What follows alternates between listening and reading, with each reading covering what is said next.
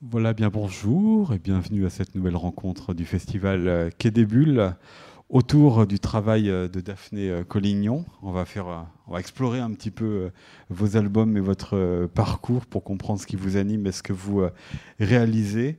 Et déjà, un premier constat, hein, c'est que vous faites des albums qui sont extrêmement variés dans leurs thèmes, leurs ambiances, leurs dessins, mais aussi dans, les, dans les techniques utilisé entre un premier album avec Isabelle Temps en 2004, Le rêve de Pierre, et puis euh, Calpurnia, paru il y a euh, quelques mois, le voici, hein, sur un scénario de Jacqueline euh, Kelly, sur une histoire plus exactement de Jacqueline Kelly.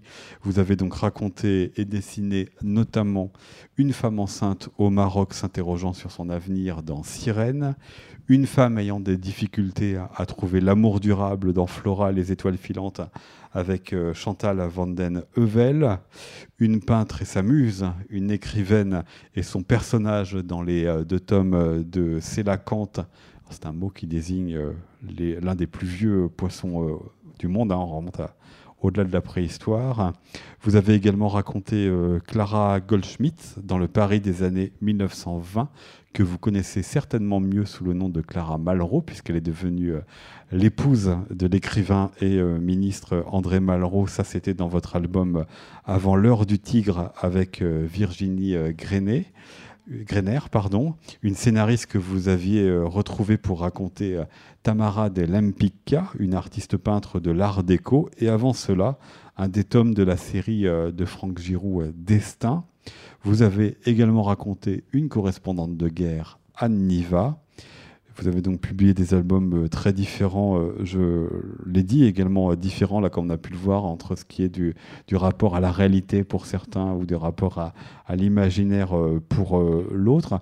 Et vous avez également réalisé des illustrations, d'ailleurs on en voit une première ici, puisque c'est par là que vous avez commencé le dessin avant la bande dessinée.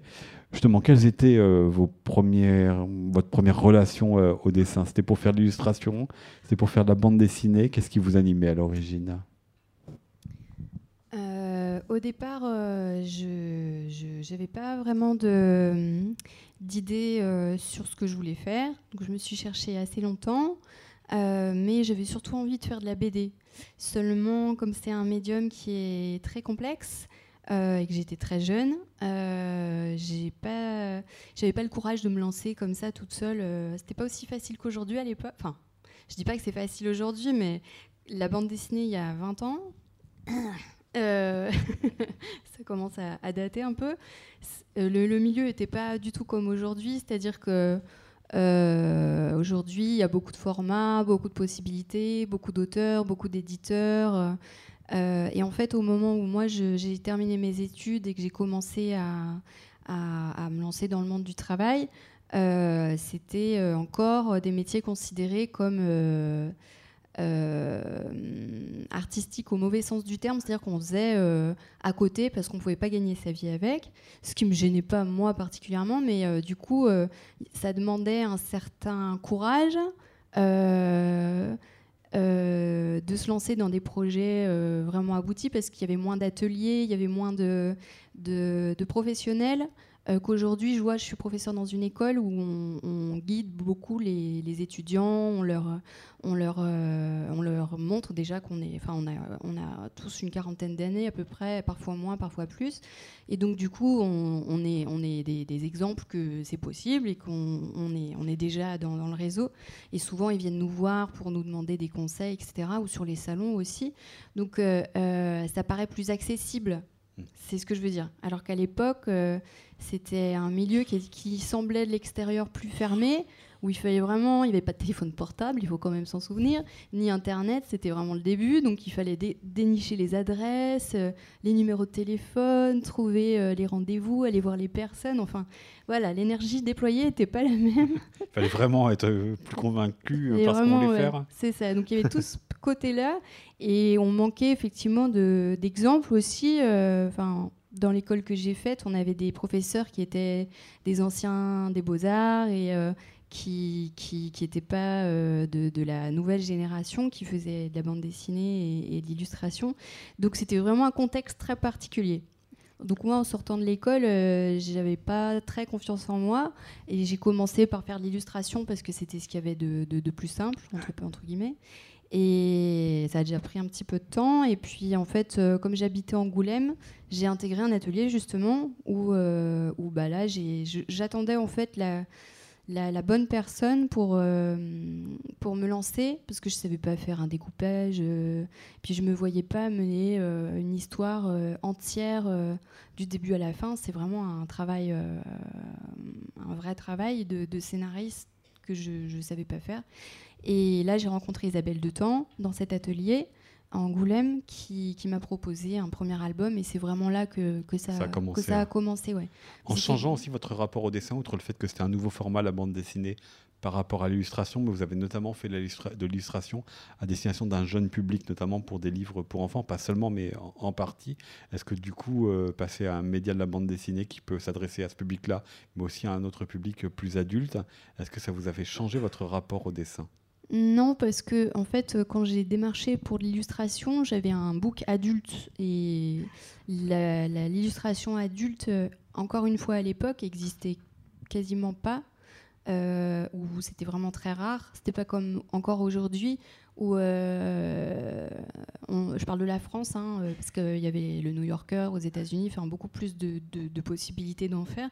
Mais en France, l'illustration, c'était vraiment euh, dans les années 2000 euh, et fin 90 destiné à, à, la jeunesse. Donc en fait, l'illustration adulte euh, était encore euh, et adolescente, mais très ado, était était, était, rare. Donc pour démarrer dans l'illustration, en général, on vous proposait de la jeunesse. Enfin, moi, c'est ce qui m'est arrivé, c'est ce qui arrivait la plupart d'entre nous, à moins de faire du jeu de rôle ou des choses comme ça. Et ce qui n'était pas mon créneau. Et voilà, du coup, j'ai dû m'adapter à la jeunesse. D'accord, donc c'était pas votre environnement euh, premier. On peut voir d'ailleurs, hein, ça c'est euh, l'illustration d'une couverture justement pour un livre jeunesse. Hein. Ouais, c'est plus récent. Euh, ouais, toutes ces illustrations sont plus récentes. C'est des choses que j'ai faites plus récemment. J'ai continué après parce que ça me plaisait aussi, mais c'est pas ma vocation de, base en dessin. Voilà. Ça peut-être un mot sur la personne que l'on voit euh, c'était une illustration pour. Fatima Zara. Flammarion Oui, Flammarion. C'est ça. oui, Fatima Zara. Fatima Zara. C'était un petit roman sur. sur bah, enfin, c'est des romans de commande à chaque fois. Hein. Donc les, les éditeurs connaissent le travail de l'auteur et en fonction de ce qu'ils reçoivent, ils appellent les auteurs qui peuvent correspondre le mieux à leur avis au roman. Et là, c'était sur l'esclavage moderne. C'est une petite Marocaine qui, est envoyée par sa tante en France, euh, a priori, pour faire des études et qui se retrouve à faire le ménage. Voilà. On peut voir d'autres illustrations pour voir euh, ce que vous faites dans ce domaine-là avant d'en venir à, la bande dessinée. Ça, c'est très récent. C'est plein d'images que j'ai faites euh, il y a deux ou trois ans, parce que je voulais me renouveler stylistiquement, justement. Donc j'ai passé des heures sur Pinterest et j'ai essayé plein de trucs. Donc voilà, ça, c'est des images qui font partie de ça. C'est pour moi, ça, tout ça. Voilà. La chanteuse Adèle. Là aussi, ouais, c'était pour moi que j'ai, je teste, quoi. J'essaye des choses pour euh, les réutiliser après euh, ou trouver des pistes graphiques. Euh. Enfin, je, je, prends vraiment du plaisir pour moi. Voilà. D'accord. Et alors ça, c'est peut-être un petit peu différent puisque ça, c'est pour un festival. Ouais, là c'est quand j'habitais au Maroc, j'étais en lien avec. Euh, j'avais fait quelques interventions euh, à l'Institut français de Marrakech. Et donc ils ont sauté sur l'occasion et ils m'ont dit Tiens, et si tu nous faisais euh, une illustration pour le Festival du Polar de Marrakech? Et voilà, donc j'avais fait ça. Voilà, pays dans lequel vous le dites, vous avez habité quelques temps, mais pays dans lequel aussi vous avez emmené quelques-uns de vos personnages de fiction. Oui, absolument. L'album Sirène est là-bas notamment. Ouais. Il vous fallait cette proximité pour raconter euh, cette histoire-là? Non, euh, c'est le contexte qui a fait l'histoire aussi. Euh, c'est souvent comme ça que ça se passe. Donc Sirène, hein, je vous rappelle, je l'ai dit rapidement tout à l'heure, c'est une femme qui se découvre enceinte et qui ne sait pas encore si elle va le dire à son compagnon, qui se pose plein de questions sur son avenir et leur avenir, pour faire très très très synthétique. C'est ça, c'est ça.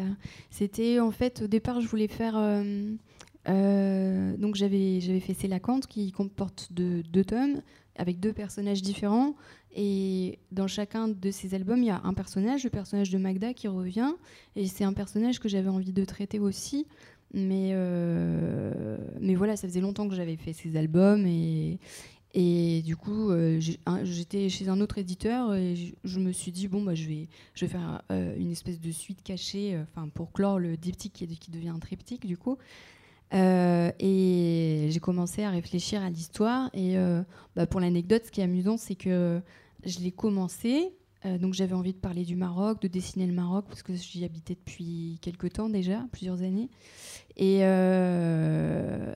donc en fait, quand j'ai commencé le scénario, je n'étais pas enceinte du tout. et c'était pas prévu. Et au milieu, eh bien, c'est arrivé.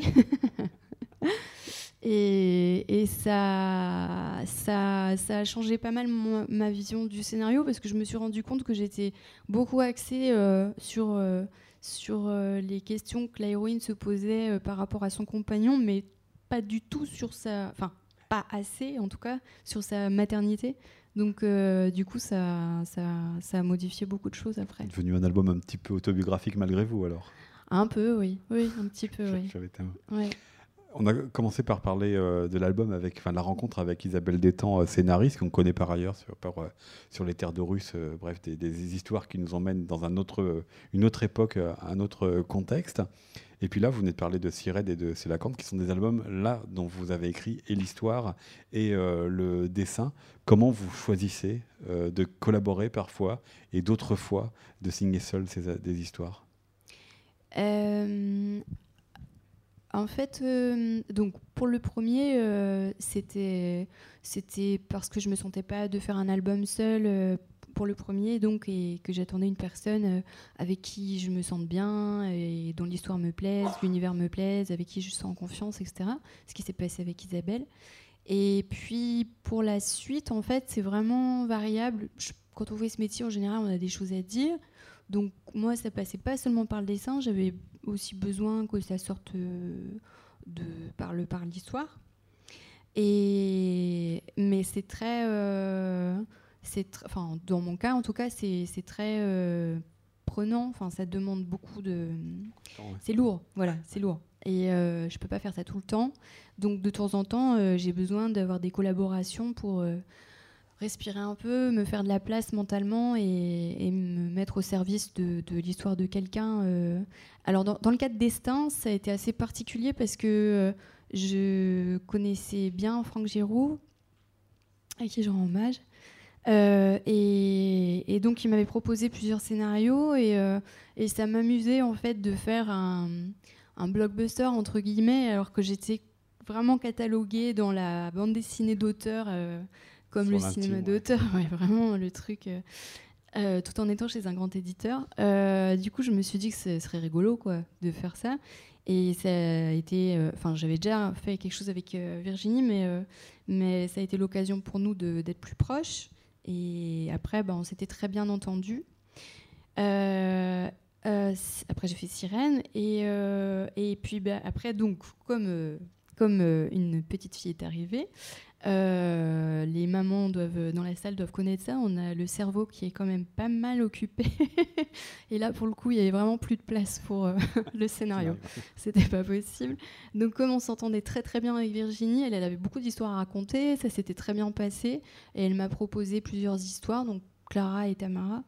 Euh, dont les sujets me parlaient, qui, me plaisaient vraiment, et, et puis que j'ai eu très envie de dessiner. donc voilà. Il y a une autre collaboration dont, que vous n'avez pas évoquée, Daphné Collignon. C'est celle avec euh, ah Aniva, la correspondante de guerre, là évidemment, euh, parce que c'est très différent de ce que vous venez d'évoquer euh, entre vos albums seuls et vos albums en collaboration, puisque là c'est une collaboration avec un personnage qui devenait une personne qui devenait aussi un personnage de votre histoire. Pourquoi ce, ce, choix de raconter son travail, de raconter ce que faisait Aniva comme correspondante de guerre? Euh, c'était, en fait, c'est souvent des concours de circonstances, je pense. Euh, là, euh, j'étais en train de terminer C'est la Kant et une éditrice de chez Soleil, Clotilde Vue, avait beaucoup aimé ce que j'avais fait dans C'est la Kant et donc m'avait appelé. Alors au début, on était parti sur complètement autre chose et puis on n'a pas eu les droits. Et elle était en train de monter une collection.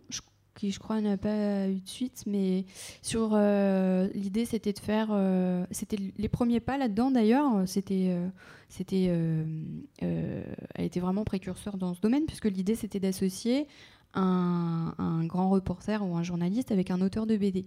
Donc pour euh, rappel, c'était en 2005, je crois. Enfin, Donc avant que la, bande de, que la revue dessinée, par exemple, ah oui, n'acte ses partenariats. Oui, complètement. Ouais. C'était vraiment avant. Donc c'était c'était vraiment une super idée et c'était pas du tout. Enfin, ça commençait, mais c'était pas encore comme aujourd'hui. Et, euh, et, moi, j'avais vachement envie de faire ça. Et, euh, et comme on n'avait pas eu les droits, j'étais dans son bureau. Elle, elle, parlait de ça. Et, puis elle m'a dit bah, pourquoi on n'en ferait pas un? Et je dis ok. Et elle m'a dit bah parle-moi de quelqu'un et j'avais pas j'avais j'avais euh, je connaissais pas beaucoup de grands reporters mais j'avais entendu un reportage euh, où Anniva parlait et euh, tout ce qu'elle avait dit m'avait beaucoup touché donc donc voilà. Donc après on a pris contact avec elle et et par miracle elle a dit oui. Un travail très différent des bandes dessinées d'avant et des bandes dessinées d'après parce que euh, là cette fois-ci il ne s'agissait pas de raconter un personnage de fiction mais un personnage réel et contemporain c'est-à-dire qu'il y avait aussi euh, contrairement aux artistes des années 20 il pouvait aussi avoir son regard sur, votre travail donc peut-être une pression sur votre travail. Non alors vraiment pas elle a été euh, très très elle a dit moi la BD j'y connais rien donc te laisse faire je te fais confiance ce qui était quand même cool. Euh, par contre, elle a demandé un, droit de relecture derrière, mais elle a quasiment, enfin, c'était des virgules ou des mots qu'elle a changé. Non, non, elle a été vraiment très très bien là-dessus. Euh, on s'est rencontrés un petit trois ou quatre fois, et euh, donc où elle, je lui ai posé des questions, elle a beaucoup parlé, et puis et puis elle, elle m'a elle m'a fait le cadeau de me, de me de me prêter beaucoup de photos personnelles de ses voyages. Ah, puisqu'elle partait, euh, donc elle avait une forme de, journalisme qui, se répand aujourd'hui, mais qui encore une fois à l'époque euh, était en commençait à être un peu en berne. C'était vraiment le reportage de terrain avec le, storytelling euh, à, l'américaine où on fait des reportages de fond et et donc elle écrivait des livres après sur ces sur ces reportages de terrain. Et elle avait vraiment une façon particulière d'aborder les choses, c'est-à-dire qu'elle se déguisait, elle passait les frontières en douce, enfin une vraie grande reporter comme, euh, comme euh, à l'époque, comme dirait ma fille, au 19e siècle ou, euh, ou avant. Et voilà, donc, donc voilà, donc on, est parti de ça. Et... Ça veut dire que là, le dessin que l'on voit, la planche que, que l'on voit, c'est à partir des photos d'Anniva, à partir de ses descriptions, ou c'est votre imaginaire et vos propres recherches qui vous ont amené à dessiner ceci de cette manière? C'est un peu les deux. C'est un peu les deux. Euh, ouais, c'est un peu les deux. Ouais. Des photos à elle, des mes recherches, un peu tout ça. De manière générale, euh, outre euh, les collaborations dont on a parlé, comment vous choisissez les thèmes de vos bandes dessinées? En dehors des collaborations? Oui. Sur l'histoire, sur le, la thématique que vous allez traiter. Pour mes bandes dessinées personnelles, vous voulez les dire? deux. Mais peut-être plus effectivement les personnelles. Hein. Alors pour les collaborations, c'est vraiment, euh, enfin, à part une, c'est vraiment si ça me plaît, si, si, j'ai un coup de cœur pour, euh, pour l'histoire et, le personnage, là je dis ok, on y va. Euh, puis en général, je connais la scène, enfin, c'était que des femmes, donc je connais la scénariste. Là, je vais travailler avec un, un, un homme sur, la sur une des prochaines. Euh, ça s'est passé un peu comme ça aussi. Il voulait travailler avec moi. On a beaucoup discuté ensemble. Et puis à la suite de cette discussion, alors lui, il a, ressorti un truc en fonction de la discussion et ça collait à mon univers. Donc là, c'était un peu l'inverse ce qui s'est passé. C'était un beau cadeau. C'est une histoire magnifique. Et hum, voilà, donc ça se passe plutôt comme ça. Sinon, pour, euh, pour mes propres albums, enfin mes propres albums où je fais le scénario aussi, euh, bah, c'est vraiment en fonction de, de choses que, que j'ai besoin de, de, dire et qui ont besoin de sortir. Enfin. C'est marrant parce que vous avez finalement distingué les deux, euh, à la fois les albums que vous signez avec d'autres et les albums que vous signez seul, et pourtant il y a énormément de points communs. Est-ce que vous les dissociez tant que ça, ces albums? Il y a beaucoup de thématiques, beaucoup d'univers euh, qui revêtent beaucoup de questionnements qui sont communs à tous ces albums. Je me rends pas compte, mais bah, c'est probablement pour ça que je dis oui quand, on me propose une collaboration. Mais euh, je me rends pas compte. Mais oui, je les dissocie parce que quand je fais un livre pour moi, euh, enfin, où je fais tout, je le fais vraiment pour moi. Et, j'ai cette idée que quand on, quand on fait un livre pour soi, enfin, l'image a vraiment un, pouvoir. qu'on oublie un peu parce qu'on en est un petit peu submergé aujourd'hui mais qui euh, quand je fais quand je quand je, pars sur un album euh, euh, personnel en général ça, ça modifie quelque chose dans ma vie vraiment concrètement donc c'est vraiment une thématique sur laquelle j'ai besoin de travailler et qui va venir résoudre quelque chose dans mon propre dans ma propre vie Sirène en est un bon exemple d'ailleurs. là, c'était malgré vous, là. C'était un peu, oui, enfin voilà, c'est arrivé comme ça. Euh, Mais par exemple, prenons un, thème qui est vraiment présent euh, dans un très grand nombre d'albums, c'est l'art et la création. Pourquoi est-ce que c'est, que ce soit par des artistes ou par des interrogations hein, sur ce qu'est l'art et le rapport justement de l'artiste à son sujet, pourquoi est-ce que c'est aussi présent? Et dans vos albums que vous signez seul, c'est la cante, et dans les albums que vous signez avec d'autres? Bah, Parce que je m'interroge beaucoup dessus euh, et que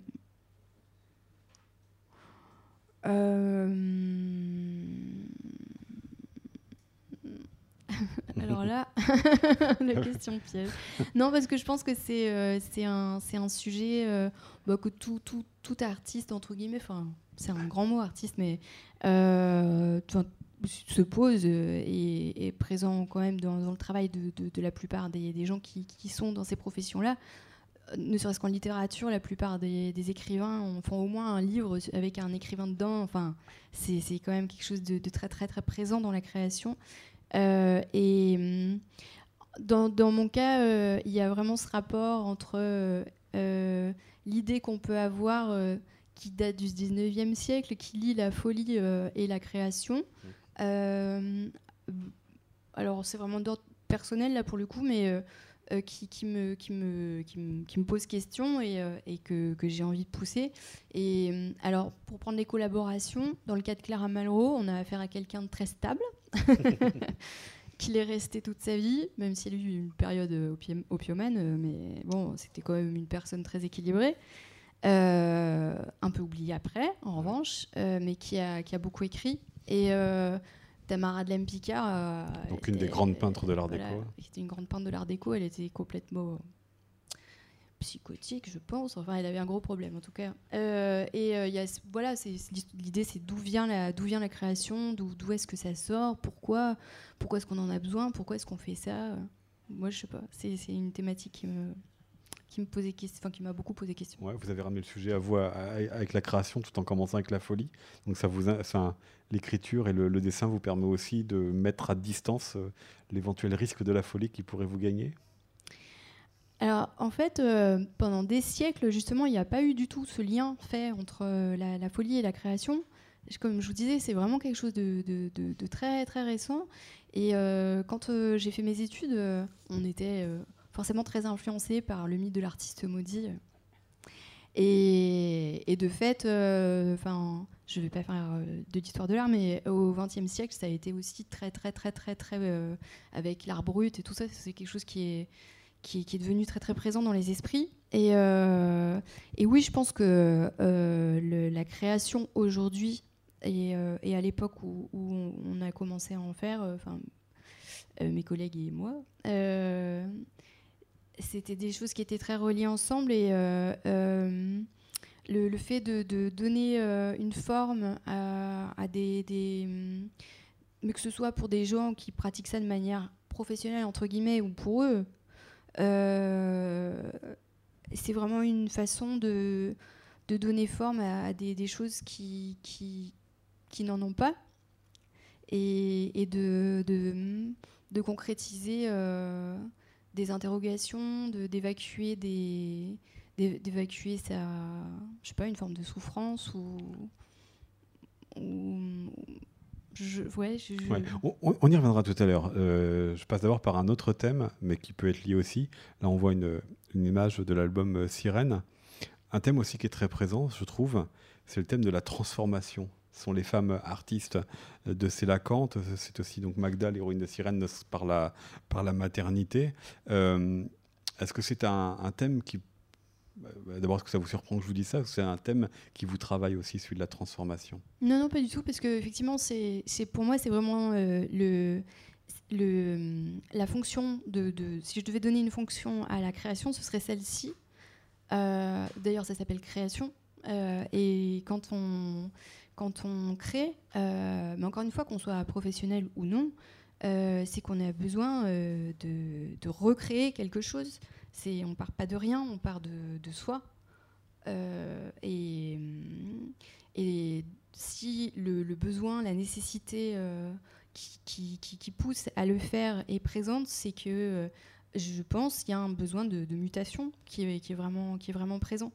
C'est pour ça que je trouve aussi euh, difficile et, voire euh, euh, mortifère, enfin c'est peut-être un mot un peu fort, mais d'utiliser la création pour autre chose uniquement, parce que à mon avis c'est vraiment, c'est vraiment quelque chose, la création qui, a une fonction et qui, qui l'a eu dans beaucoup de civilisations, pour, afin de bah, d'arriver à une transformation, euh, que ce soit pour, euh, pour soi ou pour d'autres personnes d'ailleurs. Mais il mais, mais y, a, y a vraiment. Euh, il y a beaucoup d'artistes au XXe siècle d'ailleurs qui l'ont utilisé ou qui ont, qui, ont, recherché. Je connais pas bien l'art contemporain, mais je pense qu'ils sont aussi dans cette optique-là.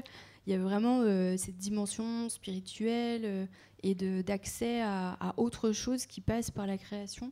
Et alors je ne prétends pas être, être euh, dans, cette euh, dimension-là, hein, mais à ce point. Mais, mais en tout cas, je pense que quand on, quand on est vraiment dans la création, c'est ce qu'on cherche, ouais.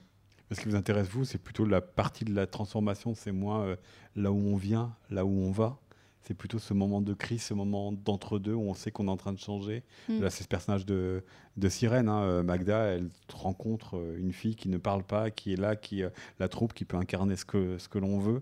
Mais c'est ce moment de crise, ce moment de transformation, c'est cet état d'entre deux, elle ne sait pas qui elle est, elle ne sait pas elle-même, Magda, euh, forcément où elle en est. Mm. C'est ça qui vous intéresse avant tout? Oui, vraiment.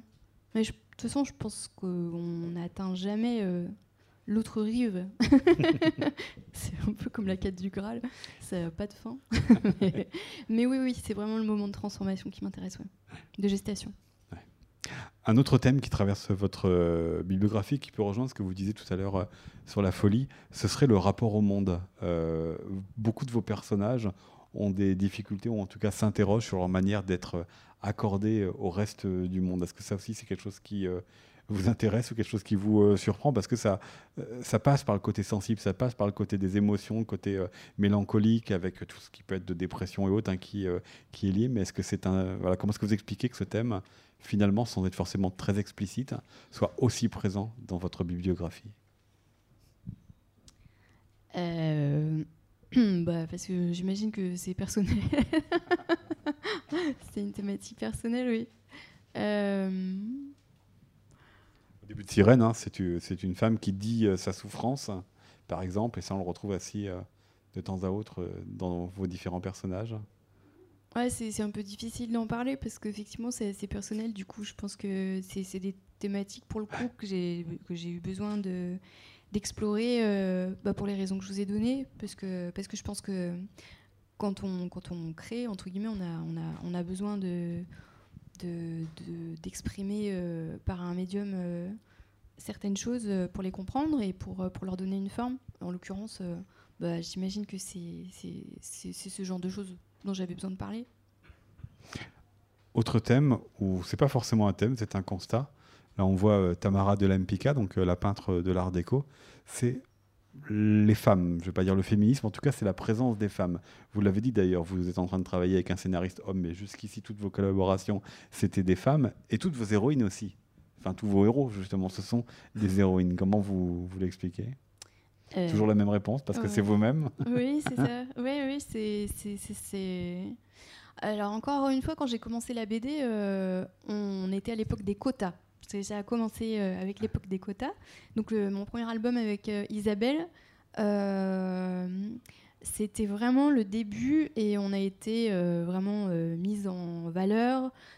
parce qu'il fallait mettre en valeur la BD féminine, etc. Donc, pour rappel, c'était au début des années 2000, donc c'était pas comme aujourd'hui, où il y, y, a beaucoup plus d'activités autour de ça et les choses sont un petit peu plus égalitaires. Euh, et du coup, j'ai largement bénéficié de ce grand mouvement euh, qui m'a donné du travail et beaucoup de collaboratrices. Mais après, c'est surtout des, histoires d'affinité, de rencontres euh, et, de capacité à se comprendre aussi. mais c'est pas une volonté de ma part de travailler spécifiquement sur les femmes et, travailler avec des femmes. Enfin, ça s'est fait comme ça. Peut-être pour euh, quand même l'album sur euh, Tamara de Lemkip et de, et de Clara Schumann. Là, tout de suite, vous avez choisi des personnages femmes. Vous auriez pu choisir dans le passé des personnages hommes à raconter. Oui, c'est vrai que ça m'intéresse moins. J'avoue. J'avoue. Elles ont quoi en commun pour vous, toutes ces femmes, euh, les réelles, les imaginaires, celles comme ici des années 1920, celles d'aujourd'hui ou celles qui sont dans des temps moins, moins précis? Ce qu'elles ont en commun? Ouais, pour vous. Pourquoi elles pourraient se rejoindre? Alors, en fait, euh, là, pour le coup, euh, les, albums euh, Tamara, Clara, tout ça, c'est vraiment des, albums de, de, Virginie, non, mais de toutes les deux, mais, mais c'est des thèmes qu'a choisi Virginie. C'est des femmes fortes, c'est des femmes qui, qui, se, qui se battent pour, pour exister et pour, pour avoir une place. Et, et c'est ce qui les réunit. Euh, Anne, c'est pareil, Anne Niva, c'était vraiment une femme forte aussi. Après, les, les, les autres personnages que j'ai pu traiter, c'est des femmes qui se cherchent, donc, euh, et qui, qui, cherchent leur place aussi. Ouais, il y a toujours un petit peu ce, ce, ce, lien. Et alors, est-ce que les deux euh, aspects que vous venez d'évoquer se rejoignent? Dans le dernier album en date qui s'appelle Calpurnia. Vous nous emmenez euh, beaucoup plus loin dans la géographie puisqu'on est aux États-Unis, beaucoup plus loin dans le temps puisqu'on est à la fin du 19e, mais c'est une enfant de 11 ans qui vit entourée de frères, qui veut être naturaliste. Elle a un mhm. grand-père qui est euh, naturaliste. Mais là aussi, les questions euh, de trouver sa place, et là aussi, les questions des femmes dans un milieu et une époque, ça appartient à la, bourgeoisie, dans lesquelles on assigne les, les, femmes à une place qui n'est pas du tout celle de la naturaliste. Non, le deuxième tome d'ailleurs est, moins léger que le premier. Ah. alors là, on est dans un univers beaucoup plus léger. Hein. ça fait du bien de travailler sur une histoire comme ça pour le coup. Euh, en fait, euh, oui, effectivement. Alors là, vraiment, euh, on est complètement là-dedans. Hein. elle, cherche vraiment sa place. Dans le deuxième tome à venir, encore plus, parce que dans le premier, elle, se trouve une, une, une voie, une passion, enfin quelque chose justement qu'elle connaissait pas du tout elle se remet, elle se fait un petit peu remettre à sa place, mais c'est quand même léger. Euh, dans la suite de l'histoire, elle, euh, elle est confrontée, euh, enfin je spoil, hein, mais elle est confrontée à sa mère qui va la, qui va la remettre sur les rails, enfin qui va essayer en tout cas. Et effectivement, on est dans, dans la tradition. Excusez-moi.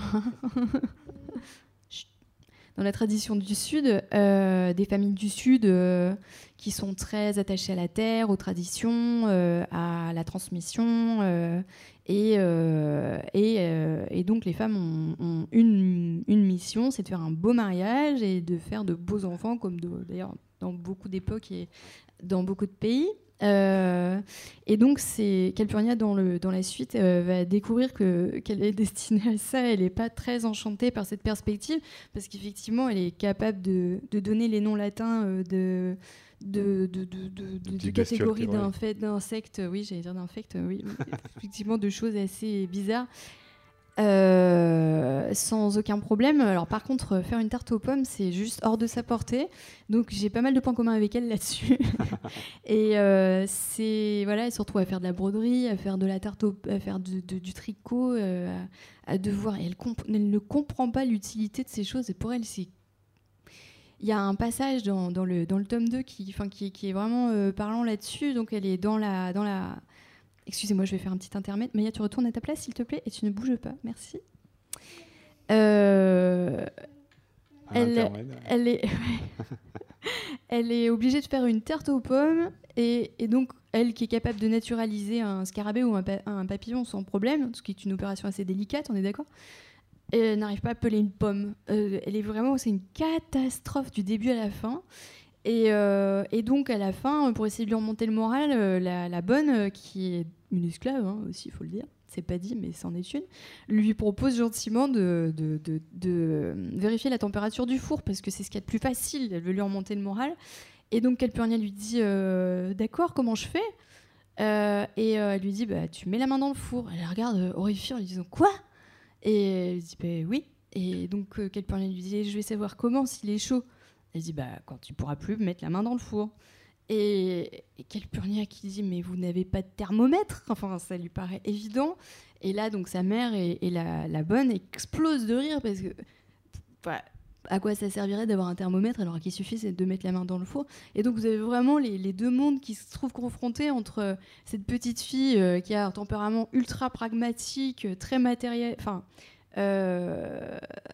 voilà, qui, a été initiée à la science par son grand-père et qui quand même trouve plus simple de mettre un thermomètre sur, sur le four pour savoir quelle température et au lieu de se brûler comme elle vient de le faire pour savoir s'il faut chaud ou pas.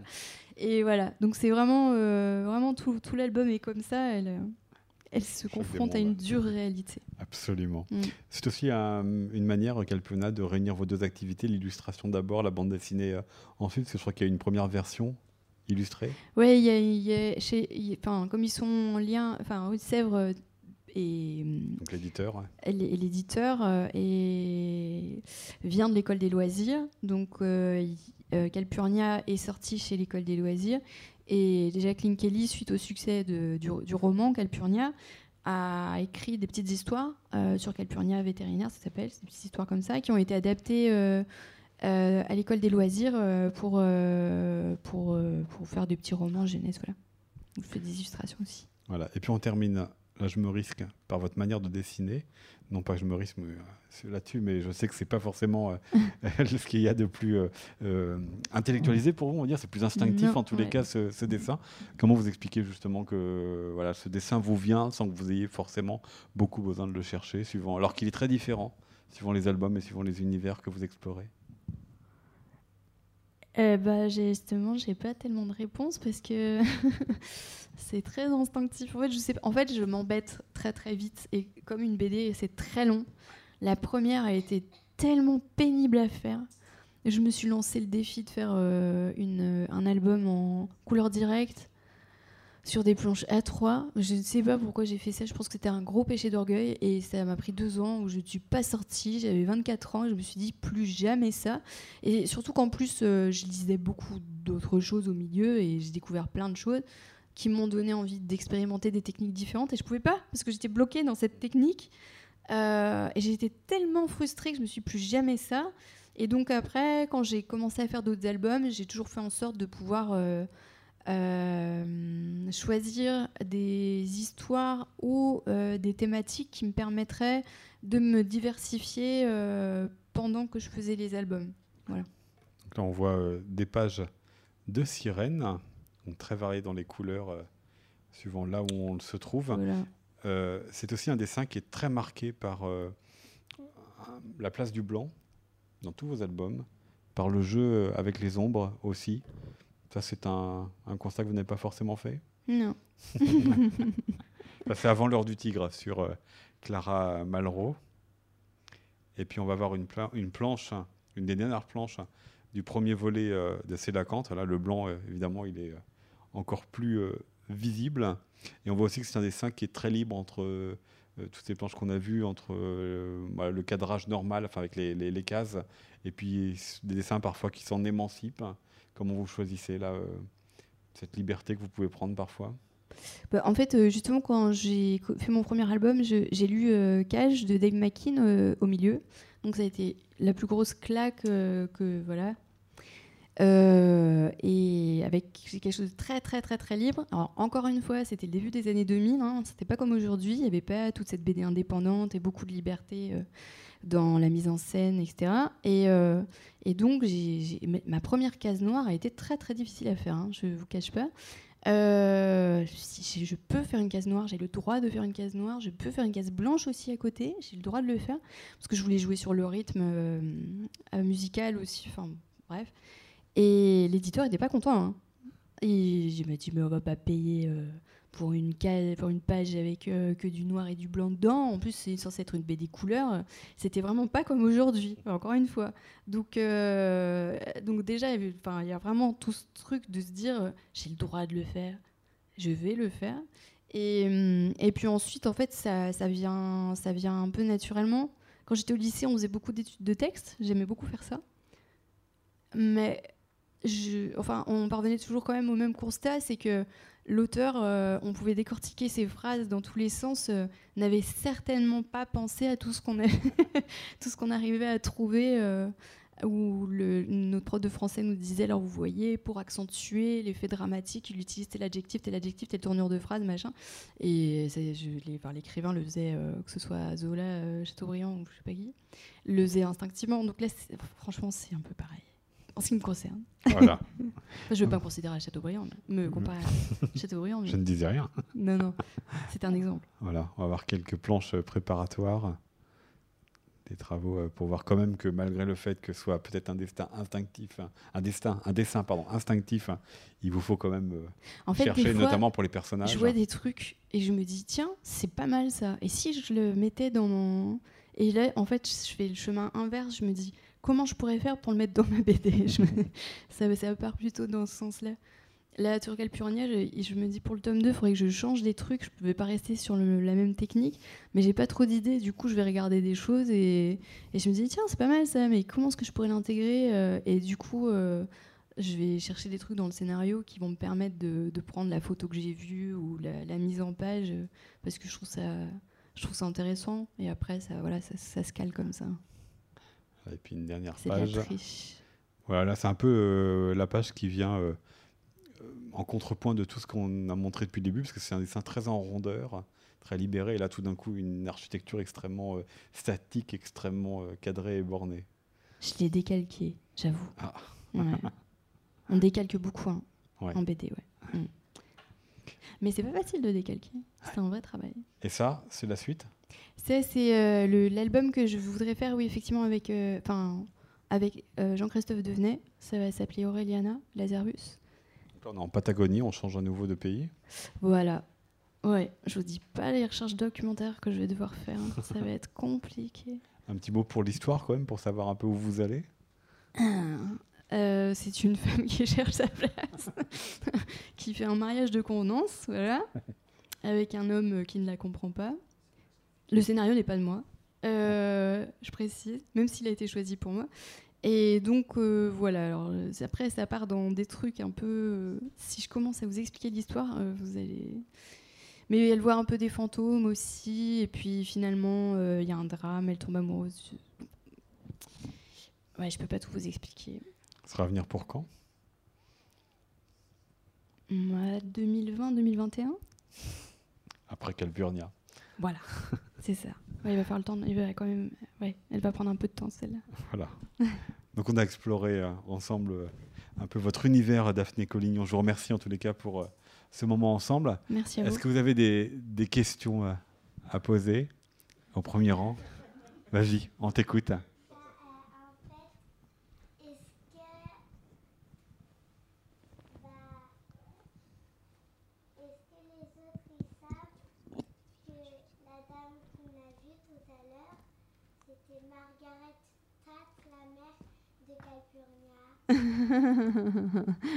non, c'est pas elle. Elle lui ressemble, mais c'est pas elle. Celle-ci? Oui, c'est Auréliana. Oh, un micro Oh là là Ça, c'est le, produit de sirène qui est en train de parler. Une nouvelle question? Qui n'avait jamais lu euh, un album de Daphné Collignon? Ah oui, il y en a beaucoup qui ont découvert. Oui. Eh ça me fait plaisir que vous soyez venus, merci. J'espère que je ne vous ai pas découragé. Eh ben, écoutez, s'il n'y a pas de questions, euh, on va s'arrêter euh, ici. Vous pourrez retrouver euh, Daphné Collignon à partir de demain matin sur le stand de rue de Sèvres pour des dédicaces. Et puis évidemment, avant et après, je vous encourage à lire tous les albums dont nous avons parlé ensemble. Merci beaucoup, Daphné Collignon. et merci à vous. Merci.